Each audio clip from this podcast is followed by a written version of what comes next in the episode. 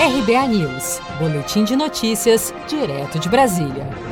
O governo anunciou nesta quarta-feira a meta de realizar nove privatizações em 2021. São elas a BGF, Agência Brasileira Gestora de Fundos Garantidores e Garantias, Engea, Empresa Gestora de Ativos, Ceasa Minas, Centrais de Abastecimento de Minas Gerais, Transurb, Empresa de Trens Urbanos de Porto Alegre SA, CBTU, Companhia Brasileira de Trens Urbanos de Minas Gerais, Codesa, Companhia Docas do Espírito Santo, Nuclep, Nuclebras Equipamentos Pesados, Eletrobras e Correios. No primeiro trimestre de 2022, a expectativa do governo é também privatizar o SERPRO, Serviço Federal de Processamento de Dados, a DataPrev, empresa de tecnologia e informações da Previdência Social, Telebrás e ES Gás. No caso da Eletrobras, o projeto de privatização da companhia está parado na Câmara, mas se concluído, deverá render cerca de 60 bilhões de reais aos cofres do Tesouro. Já o texto que trata da venda dos Correios ainda não foi enviado ao Congresso, mas em ambos os casos será necessário uma forte articulação do governo. Há cerca de um mês, o ministro da Economia Paulo Guedes declarou publicamente que a morosidade do programa de privatizações é frustrante. Para Guedes, há acordos políticos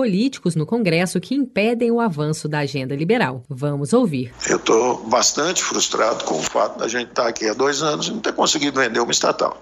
Mas é, é, é bastante frustrante. Nós devemos à democracia essa transformação do Estado.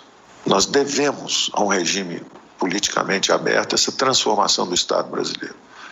Essa missão está acima da política partidária, está acima disso tudo, que inclusive impediu que nós avançássemos.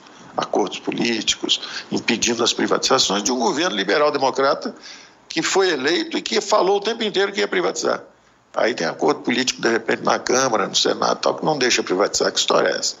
Então nós precisamos recompor o nosso eixo político para conseguirmos fazer as privatizações prometidas durante a campanha. A carteira de projetos que o governo Bolsonaro pretende transferir para a iniciativa privada lista 115 ativos. Desse total, está incluída a venda de nove estatais, o leilão do 5G e mais 24 aeroportos, além de rodovias, ferrovias e até parques nacionais.